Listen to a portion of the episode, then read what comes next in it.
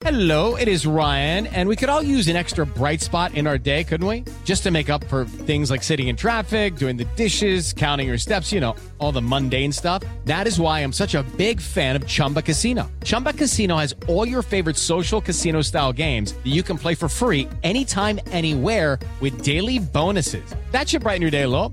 Actually, a lot. So sign up now at chumbacasino.com. That's chumbacasino.com. No purchase necessary. BGW. Void were prohibited by law. See terms and conditions. 18 plus. 7 en punto, panorama informativo 88.9, información que sirve.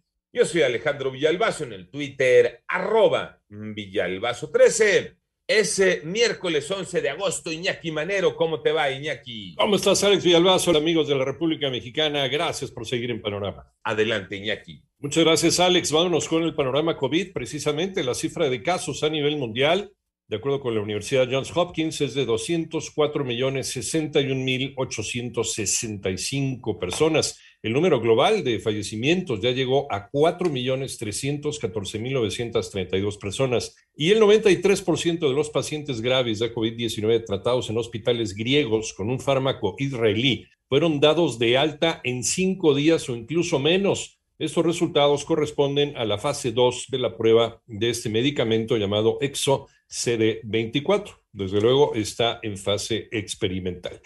Vamos con eh, los números de la pandemia en México, los tiene Moni Barrera. La Secretaría de Salud informó que en 24 horas México registró 19.555 nuevos contagios de COVID-19 y 786 defunciones para un total de 2.997.885 casos y 245.476 decesos. A través del boletín técnico se informó que la curva epidémica se ubicó en 1%, es decir, existen 129.400 168 casos activos de COVID, de los cuales la mayoría se concentran en Ciudad de México, que al momento acumula 31.483 nuevos contagios, seguida del Estado de México con 11.144 en 88.9 Noticias. Mónica Barrera. En el panorama nacional, la Secretaría de Educación Pública, también del Gobierno Federal, insiste que existen las condiciones propicias para retomar clases presenciales a partir del próximo 30 de agosto, por lo que invitó a padres de familia y maestros a participar en jornadas de limpieza en las escuelas. Por otro lado,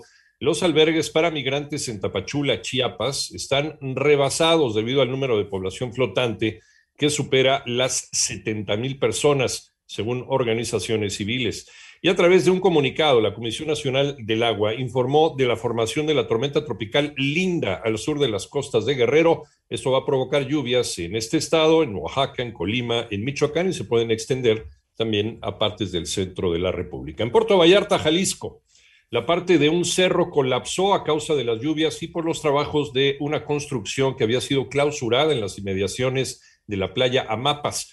No se registraron afortunadamente personas lesionadas. Se debe garantizar un ambiente libre de violencia en las instituciones de educación superior. Armando Arteaga. Es muy preocupante la frecuencia con la que la violencia de género ocurre en las instituciones de educación superior. Destaca el hostigamiento y el acoso sexual que consisten en el ejercicio abusivo del poder, ya sea en una relación de subordinación o no, señaló la secretaria de Gobernación, Olga Sánchez Cordero. Las instituciones de educación superior deben garantizar un ambiente libre de violencia, en la cual las mujeres puedan ejercer su autonomía como estudiantes o como profesionistas, maestras, sin temor ni riesgo. Al encabezar la reunión de coordinación de los centros de justicia para las mujeres, la funcionaria subrayó que la escuela es un sitio en el que muchas niñas, niños y adolescentes encuentran resguardo ante escenarios de violencia en sus familias y en sus comunidades. Por ello, las instituciones de educación superior no pueden ser la excepción. La escuela debe ser tanto para estudiantes como para trabajadoras un espacio seguro. Para 88.9 Noticias, información que sirve, Armando Arteaga.